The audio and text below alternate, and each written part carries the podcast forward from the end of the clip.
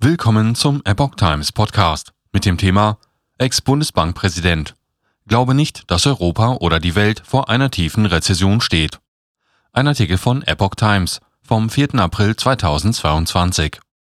Trotz des Krieges in der Ukraine rechnet Ex-Bundesbankpräsident Axel Weber nicht mit einer globalen Rezession. Er meint, die Weltwirtschaft sei momentan noch dynamisch und robust. Axel Weber, scheidender Verwaltungsratschef der Schweizer Großbank UBS und Ex-Bundesbankpräsident, rechnet trotz des wirtschaftlichen Schocks durch den Ukraine-Krieg nicht mit einer globalen Rezession. Ich glaube nicht, dass Europa oder die Welt vor einer tiefen Rezession stehen, sagte er dem Handelsblatt.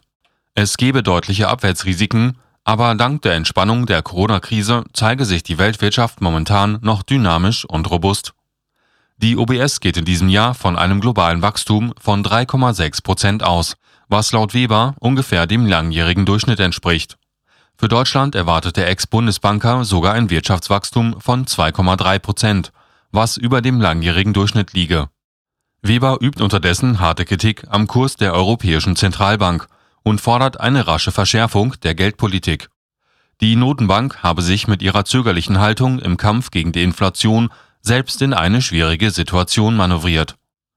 Einige frühe präventive Schritte bereits im vergangenen Jahr hätten vielleicht weitreichende Eingriffe verhindert, die jetzt notwendig werden könnten, so Weber. Im März stiegen die Verbraucherpreise in der Eurozone auf den Rekordwert von 7,5 Prozent. Damit liegt die Inflation von weit über dem Stabilitätsziel der EZB von 2 Prozent. Weber fürchtet, dass die Teuerung weiter in Richtung 8 Prozent anzieht. Die EZB will im dritten Quartal ihre milliardenschwere Anleihkäufe beenden, wenn es der Inflationsausblick zulässt. Das Aus des Anleihenprogramms gilt als Voraussetzung für eine Zinswende, die einige Zeit danach vollzogen werden soll. Weber hält es angesichts der aktuellen Teuerungsraten und der Inflationserwartungen nicht für hilfreich, damit noch so viele Monate zu warten. Nach zehn Jahren an der Spitze des UBS-Verwaltungsrats gibt Weber dieses Amt am kommenden Mittwoch mit der Generalversammlung auf.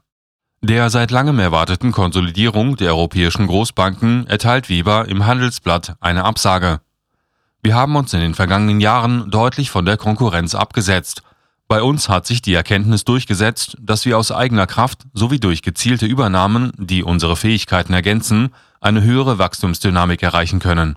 Das sei vielversprechender, als mit einer Universalbank zu fusionieren und diese dann mühsam in die OBS zu integrieren. In Zukunft werde sich die UBS vor allem auf Wachstum in Übersee konzentrieren. Das Wachstum findet vor allem in dynamischen Märkten mit tiefen, liquiden Kapitalmärkten statt. Und das sind nun einmal insbesondere die USA und Asien, allen voran China. Auf diese Region werden sich unsere Wachstumsinitiativen konzentrieren. So Weber.